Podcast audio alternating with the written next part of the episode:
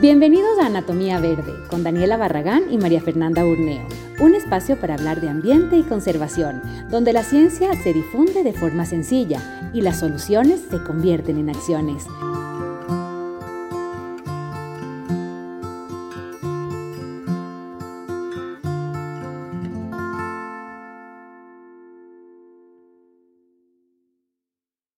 Hola Dani, ¿cómo estás? Sí, estamos felices de, que haya coincidido y yo creo que no hay coincidencias, así que es un, un, buen día, incluso tenemos un tema súper interesante hoy. Eh, así que va, a ser un buen programa. Claro que sí, tenemos un invitado especial, Francisco Dusdedes, y vamos a hablar justamente de la empresa privada, su rol, su propuesta, que también es bien importante que la gente se entere un poquito qué es lo que está haciendo la, empresa privada, ¿no? Sí, una de las cosas que vamos a tratar hoy es, em, hemos hablado de las ciudades, hemos hablado de los ciudadanos, de cuál es nuestro rol, qué se puede hacer, transporte, una cantidad de cosas interesantes, pero siempre la empresa privada le dejamos como a un ladito, ¿no? Cuando es, es importante, es responsable de muchas de las emisiones que se generan a nivel mundial.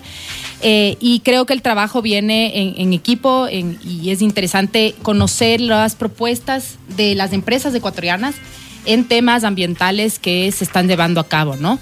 En este caso, Metropolitan Touring, Pancho es parte del equipo de Metropolitan Touring y mm, además es comunicador, eso decíamos antes, biólogo, ya me leí todo el currículum. Bienvenido. ajá. Entonces vamos a hablar de eso, pero vamos a hablar también de turismo, por ser una empresa obviamente de, turismo.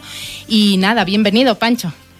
Fernani, muchas gracias por la invitación. Qué gusto compartir con ustedes un poquito de estos esfuerzos ambientales que se están haciendo, sobre todo con el gran legado que es finalmente la especie humana es la única que puede salvar el planeta, como también es. la única que, la puede, destruir. Entonces está como una doble responsabilidad que cargamos todos encima y, y desde la perspectiva de empresa privada, el acceso a ciertas cosas que tenemos, pues es nuestra obligación hacerlo de esa forma. Exacto. Entonces, yo quiero hablarles un poco de quién, quién es de el Pancho. Te voy a decir Pancho, ¿no es cierto? Mejor que Francisco. Todo el mundo me dice, Francisco solo en los términos legales. Ah, ya. Ah, Esto no, Pancho, no hay nada, nada legal. legal aquí. Entonces, lo que decíamos, biólogo, comunicador, has trabajado como guía del Parque Nacional Galápagos. Me encantó esa faceta porque yo también eh, trabajé y, viví una época mía, le quiero mucho a Galápagos. Eh, así que es una gran escuela, ¿no? Y ahora eh, manejas toda la parte del de, el proyecto o la iniciativa que ustedes tienen de emisiones de Metropolitan, ¿no es cierto? Que es del proyecto Emisiones Neta, ¿es? Correcto.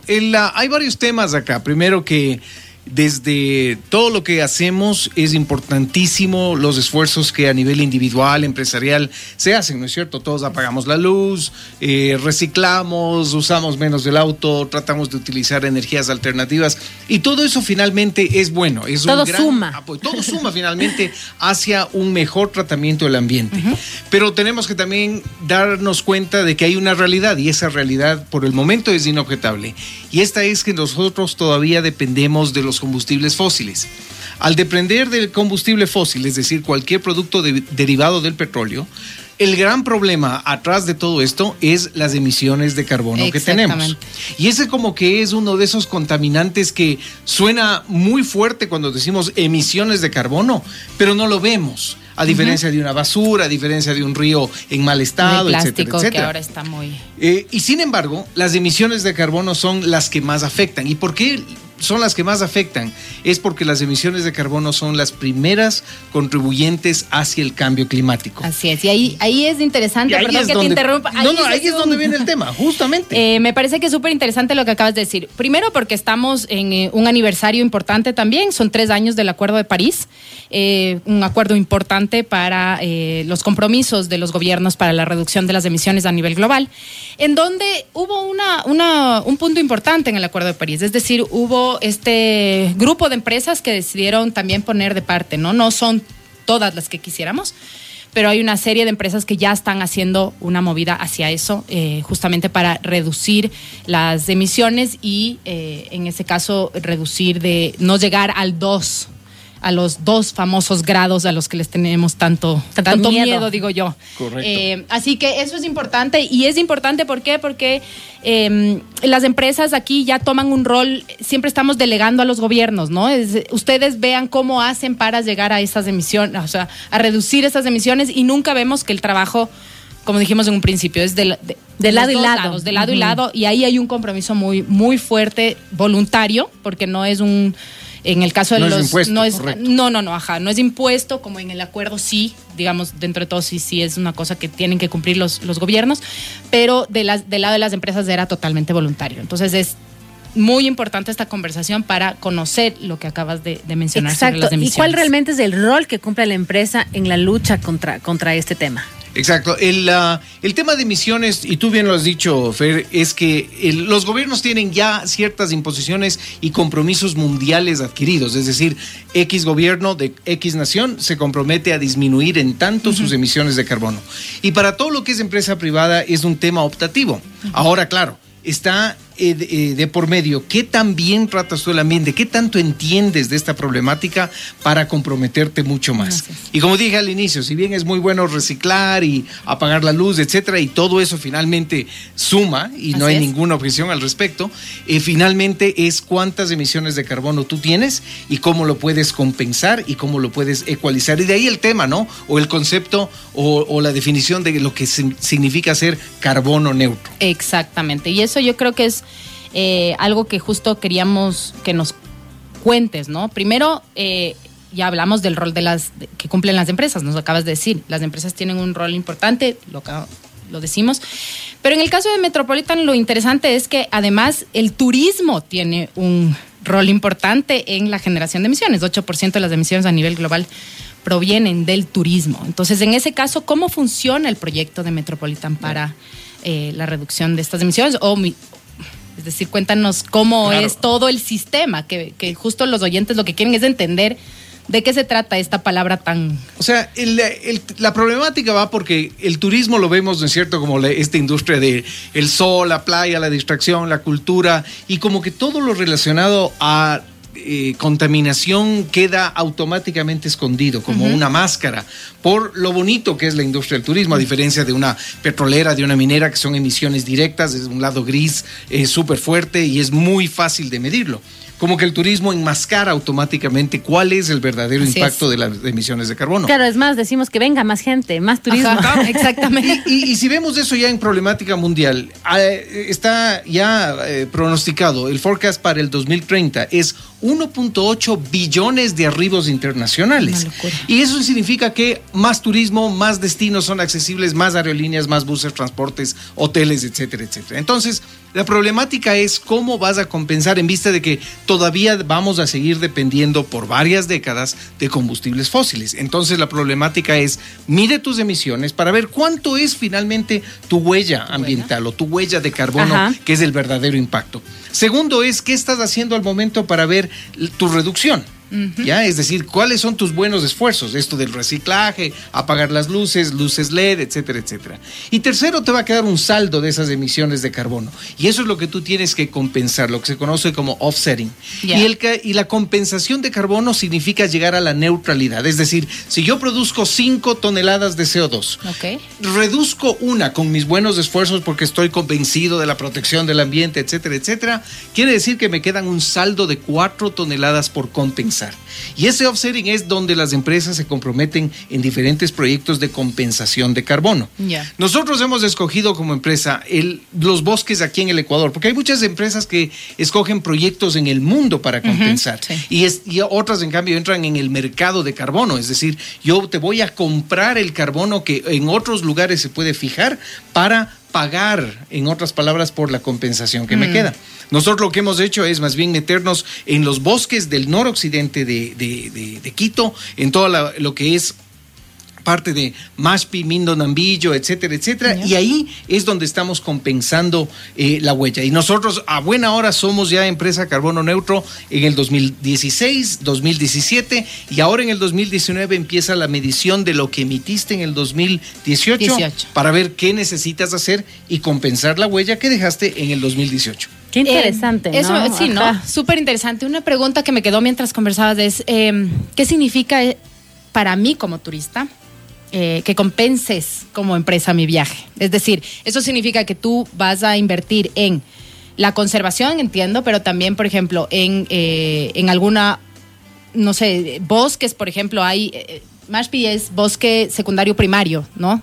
Por suerte todavía hay un mantenimiento, pero hay, hay un corte en esa zona que es del corredor del oso, ¿no? Correcto. Hay un corte ahí y hay una deforestación. ¿También se meten en casos de reforestación para zonas o es un tema más como bloquear toda esa zona y volverla un... El- tú lo has dicho muy bien, el objetivo grande nuestro es crear estos corredores biológicos, los cuales sirven a más del oso de anteojos, a otras especies. Y, y lo que pasa en el Ecuador es que la línea ecuatorial es un sitio perfecto para migraciones del sur que van hacia el norte y viceversa. Ya. Entonces, este imaginémonos como un océano en el medio del desierto. ¿Ya? Y ese gran océano es lleno de actividades, lleno de comida, lleno de sitios de anidación, etcétera, etcétera. Y por eso, mientras más grande sea ese océano, garantizamos la vida para que otras especies en su migración puedan sobrevivir. Es decir, que no se encuentren con un desierto más bien que corta todo su interés de continuar viviendo. Entonces, tú bien lo decías, hay bosques secundarios, bosques primarios,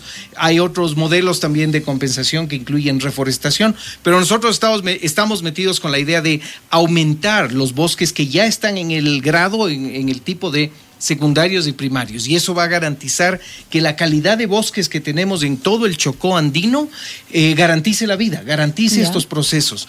Mientras eso eh, eh, continúe, lo que tenemos es que la biodiversidad se mantiene. Y el momento que tenemos una biodiversidad saludable, automáticamente una serie de servicios ambientales Exacto. gratis que no los sentimos o los vemos. Por ejemplo, la fijación misma de carbono, la producción de oxígeno no es solo para el Ecuador. Esa producción de oxígeno es el oxígeno, el aire que todo el mundo respira. Entonces, mantener la biodiversidad de acá, de lugares donde hay estos bosques, bosques tropicales, estos superproductores de oxígeno y superfijadores de carbono, es vital para poder garantizar los proyectos de compensación. Si no hay bosques, no hay cómo compensar tampoco, porque Claro. nadie va a fijar el carbono y nadie va a producir el oxígeno. Claro, qué interesante, ¿no? ¿Y cómo, cómo se pueden involucrar otras, otras empresas, por ejemplo? Bueno, otras empresas, lo, lo que nosotros siempre recomendamos, al momento nosotros no somos comercializadores de carbono Claro. hacia el, el mundo. El, eh, es- en, en el- en nuestro país no, no se puede hacer eso por legislación, no se pueden eh, eh, negociar servicios ambientales. Otros países sí lo hacen, Canadá, Costa Rica, Estados Unidos venden esos bonos de carbono. Nosotros no estamos en, en eso y más bien nuestra recomendación es primero a cualquier empresa interesada, eh, busque llegar a su compensación de carbono. Es decir, hágase su medición, mida su huella, mire cuánto ha reducido y métase en programas de compensación de carbono. Este todavía para el Ecuador es un capítulo nuevo. Eh, si vamos a Europa, por ejemplo, en Europa la compensación de carbono existe hace más de 15 años. Sí, así es. Y estamos más bien nosotros como recién agarrándonos de esta onda, porque todavía estamos en la onda del reciclaje, el apagar las luces, que son excelentes iniciativas, pero que en compensación de carbono son esfuerzos muy chiquitos. Claro. Los esfuerzos grandes es cuando tú guardas esas grandes maquinarias, maquinarias Ajá. naturales, ¿no? De producción de oxígeno. Ahí es donde hay. A mí me parece lo interesante aquí también es que eh, cuando tú tienes una empresa ecuatoriana y hace este tipo de, de actividad de, de compensación eh, de emisiones, tú estás reinvirtiendo en, el- en- en la conservación del Ecuador, o sea, del país, de donde extraes los recursos para tu propia empresa. Así es. Entonces, si uno quiere verle desde ese lado, es una inversión más que una, o sea, es- estás invirtiendo en que esos recursos se mantengan, en que tú no tengas que luego replantear tu negocio, Correctísimo. porque deja de Así es. existir ese recurso o porque hay un problema ambiental y, eh, y, y trabajas en una forma mucho más interna, digamos, porque un- lo que tú dijiste, ¿no? La venta de, de, de carbono. eh, sucede en esferas internacionales, es una cosa como muy alejada y aquí muchas empresas yo creo que tienen esa capacidad de poder reinvertir en el país. En el caso, me parece interesante de Metropolitan, es que ellos requieren de esa naturaleza para vivir. si Así queremos es, verlo es- así. para nosotros Para sostener la empresa, Correcto. necesitas que esté claro, la es lo naturaleza más ahí. importante. Así es. Hay, hay, un tema muy interesante también de análisis, por ejemplo, y esto para todos los oyentes, y que es un nuevo, una un nuevo enfoque en todo este tema ambiental. Y es que muchos pueden decir, sí, pero los programas de compensación de carbono o las inversiones en compensación de carbono pueden ser muy caras. Y la respuesta más bien es a la inversa tratemos de calcular el costo de la pérdida de biodiversidad. Exactamente. Ese costo es mucho más alto. Claro, mucho más grande. Y eso nos va a costar en el largo plazo, porque no hay manera de recuperar ciertos bosques. No podemos decir, bueno, si le dejamos tranquilamente a ese bosque eh, sin toparle por unos 10, 15 años, va a regresar. Va a regresar afectado. Y ahí es donde viene este costo. Entonces, cualquier inversión, como tú bien lo dijiste, en, ah, en, compensación de carbono va a ser una excelente inversión para cualquier empresa que esté acá en el, en el Ecuador. Y proyectos de compensación de carbono ya existen, que es lo bueno. a eso te iba a preguntar, ya existen, o sea, ya la gente puede involucrarse en ese tipo de proyectos. Sí, sí, sí, hay, hay eh, una serie de asesores ambientales acá en el Ecuador que ubican el mejor proyecto. Y las empresas, como sabemos, esto es optativo, pueden escoger en qué parte de su, de su negocio, de su entorno de negocio, eh, se convierte en carbono neutro. Unos, por ejemplo, se hacen carbono neutro en la operación. Otros se hacen carbono neutro en la administración.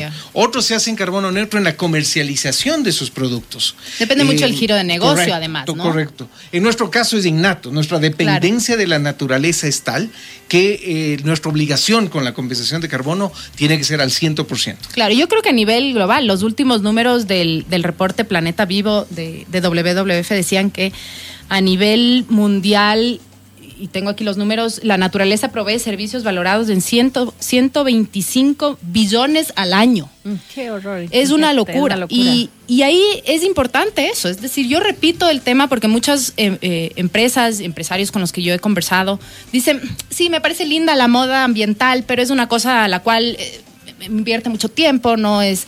Siempre lo ven como aislado. Como aislado. Y no lo ven como eh, lo que decías, ¿no? Es decir, esto necesitamos nosotros de los servicios para poder sobrevivir. ¿Por qué no estamos conservando esos servicios? Esa sería la pregunta. Si usted requiere de esos servicios para pagar a sus empleados, entonces hay que pensar dos veces si queremos que se acaben. Así es. Todo el, eh, y sobre todo porque todavía tenemos esta dependencia de combustibles fósiles. Y todos a nivel individual, por ejemplo, saliendo del estrato empresarial, nos ponemos un carbonómetro en la muñeca y desde que nos levantamos empezamos a ver cómo empieza a cargar el carbono, el carbonómetro en base a nuestras actividades. Uy, nos vamos a asustar. la cantidad de compensación que deberíamos hacer. Y ahí es donde ayuda mucho, ¿no? las diferentes estrategias y tácticas de bajar tu huella, esto del reciclaje, etcétera, etcétera. Pero todavía te queda un saldo. Y ese saldo se acumula en algún lugar. y en algún lugar te va a pasar la misma tierra factura y ahí es donde entramos una vez más en este tema del cambio climático. Ya nos está pasando. Ya lo sentimos, de alguna u otra manera, sí, lo sentimos. La pérdida de biodiversidad, por ejemplo, en otros eh, eh, destinos del mundo, es, eh, es, tal que los procesos biológicos que habían ya no existen. Y no es que nos vamos a una tienda o, nos vamos a una a la página web de Amazon a buscar servicios biológicos para un país. No, se puede. Los perdiste, los perdiste. No hay manera de reemplazarlos. Y ahí es, es interesante, ¿no? Y, hacer un, poco un llamado a, que vean, porque ha sido para mí mm, gratificante porque yo trabajaba ahí, pero además hay el documental de Nuestro Planeta de WWF que ah, acaba de, salir en Netflix. Em, y hay una parte que a mí me, golpeó mucho porque son los famosos walruses, que son los, tú te las, acordar, las morsas, que son una belleza.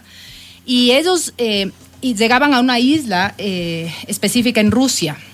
Y esta isla eh, dejó de existir por temas de cambio climático, es decir, no hay la isla y ellos no tienen en dónde juntarse para reproducirse y todo y llegan a otra isla. Esta isla tiene unas montañas muy, muy altas eh, y como son un poco ciegos, ellos comienzan a escalar esta montaña y se comienzan a caer, se suicidan, básicamente, eh, porque no entienden muy bien qué pasó, dónde está esa isla. Entonces, cuando vemos ese tipo de filmaciones y decimos, esto sí, es, verdad, de Rusia, son, son morsas, ¿no? va a creer eso es lo que estamos afectando al planeta y esta afectación empieza en la industrialización. No es que es una cosa, es decir, el cambio climático sí es algo que ha ocurrido todo, todo el tiempo. El problema ahorita es que son periodos muy, muy cortos, imposibles de adaptarse para muchas especies, incluidas nosotros. Entonces yo creo que estas, este tipo de, acciones de parte de las empresas permite que eh, veamos las soluciones desde cada uno de nuestras eh, zonas, ¿no? Es decir, no, no perdamos la visión de que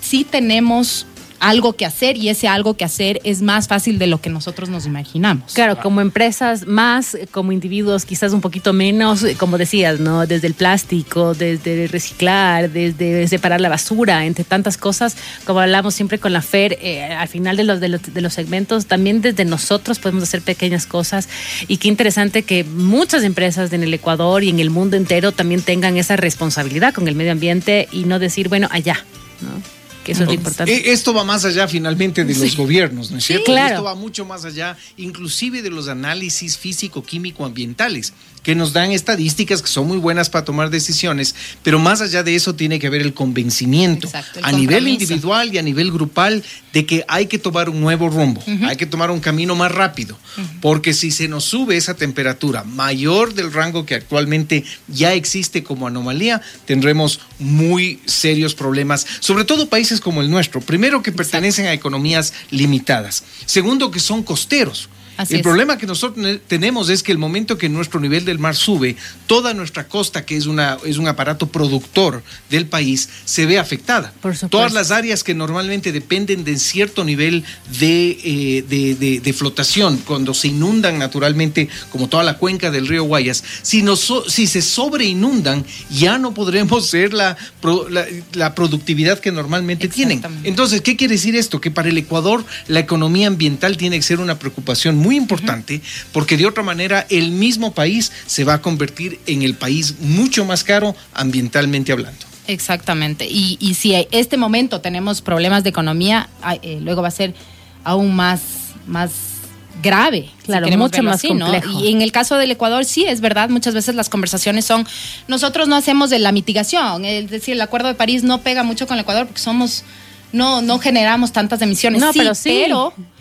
eh, somos uno de los países que mayor problema de, de adaptación tenemos. Y ahí sí hay, ahí sí es algo grave, porque eso significa que son poblaciones que van a tener muchísimo problema. Ya Galápagos está teniendo una, un problema gravísimo con los plásticos que ni siquiera son generados en Galápagos. En Galápagos. Llegan. Eh, allá. llegan allá por las corrientes. Entonces sí es un tema que tenemos que dejar de ver al- a lo ambiental como algo Aislado. Ya lo, ya lo haré. Exacto. ¿no? Y, y seguirle dando plazos. Porque eh, yo no creo que el planeta va a esperar mucho. Simplemente se va a hacer así como, bueno, no, no cuidan, se van nomás. Los cambios físico-químicos finalmente no Sí. tienen Sí. eh, vuelta atrás. No, no cierto? Si el momento hay un cambio, simplemente todo el, el entorno físico-químico empieza a cambiar. Así es. Y, la, y como tú bien decías, la velocidad de adaptación a esos cambios en el pasado fue paulatina, es decir, ese aumento de un grado en temperatura, Así es. 1.5, etcétera, ocurrieron en periodos mucho más largos de tiempo.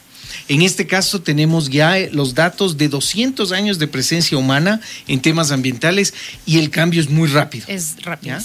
Entonces, el momento que tienes estos cambios, el mismo ambiente no tiene el suficiente tiempo para volverse a adaptar y volver a generar condiciones eh, naturales, normales. Eh, otro caso interesante de análisis, por ejemplo, es si nosotros aquí, eh, la temperatura promedio, donde estamos, aquí en la, en la altura de Quito, sube en promedio 1.5 a 1.7 grados centígrados, ya no seremos zona libre de malaria. En un poco más de tiempo, en un poco eh, más de años, ya la malaria como, como grupo de insectos, como enfermedad y paludismo, etcétera, etcétera, empiezan a subir de altura porque más alto ya está más caliente.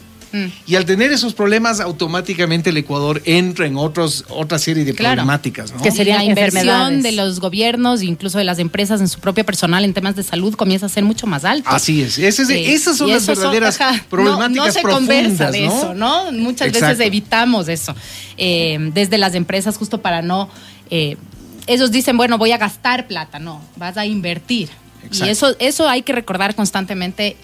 Eh, a las empresas y lo que hablábamos la otra vez, Dan, invertir también nosotros como ciudadanos, ¿no? Es decir, si nosotros hacemos y ponemos nuestro granito de arena y las empresas ponen estamos invirtiendo para que mm, nuestro bolsillo no se vacíe, si quieren verlo así, porque luego nos toca pagar médicos, a las empresas les toca pagar un montón de problemas que van a tener. Eh, es decir, hablabas del mar, somos país atunero, somos el, país número uno en, producción, no es producción, pesca de atún, eh, pero sí producción de atún enlatado. Y mm, con la acidificación del océano, eso va, puede cambiar las cosas y, y obviamente perderíamos varias empresas importantes del país. No Así sé es. si la economía está preparada para seguir perdiendo. No, no va a aguantar. No. No. va a aguantar. O sea, llega un punto en donde tú ves estos, estos análisis, haces proyecciones, por ejemplo, de aquí a 100, 100 120 años, etcétera, y, es un, y llega un momento en que las curvas ya no se Ya cruzan. no dan, claro. ya Y al momento más. que no se cruzan, ahí tenemos un problema de supervivencia. Mm. Es decir, ya ni siquiera el problema económico es el problema, sino es un problema de supervivencia. Y el momento que tienes un problema de supervivencia, todo empieza a colapsar. O sea, la estructura de nuestra sociedad empezaría a colapsar al punto de que ya la supervivencia del ser humano queda totalmente comprometida. Lo más irónico es que si tú ves los mapas, por ejemplo, de países productores o países emisores de CO2 versus los países que están más vulnerables al cambio climático por las altas emisiones, hay totalmente una eh, divergencia de, de- de criterios. Los más productores no van a ser los más afectados. Los más vulnerables justamente son los países que menos CO2 emiten. Entonces, esto al final del día termina siendo en un esfuerzo y tiene que ser una, un compromiso global. Ya no puede ser, es que yo soy la economía más grande y por eso estoy obligado a. No, todos, todos estamos estamos. obliga- obligados a. Qué interesante. Se nos terminó el tiempo. Gracias, Pancho, Sí. por estar aquí en el Qué programa. placer, mucho, muchas gracias por la invitación. Me encanta como pueden Chévere. imaginarse Hay que, conversar vol- con hay que volverle a invitar. Hay que volverle a invitar, seguro. Será un gustazo. Claro Dani, que sí. yo- ¿Dónde le siguen a ustedes? A ver, ¿dónde podemos eh, un poco más de información? En la página de Metropolitan Touring. En la página nuestra de Metropolitan Touring ustedes van a encontrar la información del eh, proyecto de carbono neutro. Hemos puesto ahí una serie de estadísticas, lo Buenísimo. que implica, cómo lo hemos hecho, qué está, en dónde estamos compensando, cómo lo estamos haciendo. Y nos interesa mucho que la gente también vaya entendiendo la problemática. Eh, es difícil sumarse cuando no lo entiendes. Entonces Exacto. nuestro primer eh, obstáculo es el conocimiento de las personas. Y por eso es que nuestra página web justamente describe todo el proyecto. La idea es que la gente se vaya enterando y con eso la gente también tome su posición y su acción. Buenísimo. Eh, conmigo, ya saben, en Fer Burneo, en Instagram, y mi, mi blog.